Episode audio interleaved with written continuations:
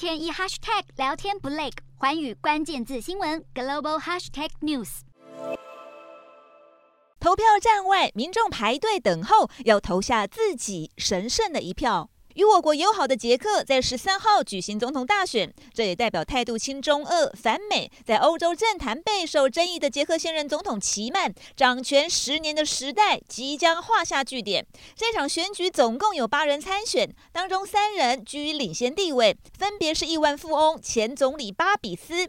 曾经在北约任职的前将领帕维尔，以及唯一的女性候选人经济学教授聂鲁多娃，预料巴比斯和帕维尔将会胜出，但得票率都不会过半，将在二十七号登场的第二轮决选一决高下。在捷克，虽然是由总理掌握实权，总统只是象征性元首，能够任命重要官员，但没有什么行政权力。不过在政坛上，还是具有相当大的影响力。现年六十一岁的帕维尔，曾经担任过北约军事委员会主席。他将中国视为安全威胁，价值观和战略目标都与捷克不同，因此发展双边关系要相当谨慎。帕维尔表示，捷克与中国的贸易额还不高，潜力没有大到需要。为此调整对外关系的原则，例如限制与台湾的合作。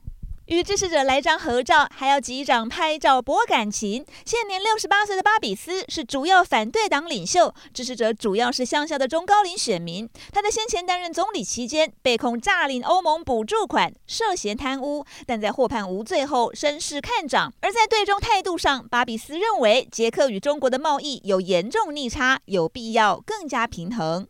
巴比斯在政坛上就和政治盟友齐曼一样，也引发争议。他喜欢激烈的反移民言论，因此和反移民的匈牙利总理奥班成为盟友。而在竞选期间，他倾向回避乌俄战争议题，与支持军援乌克兰的帕维尔大相径庭。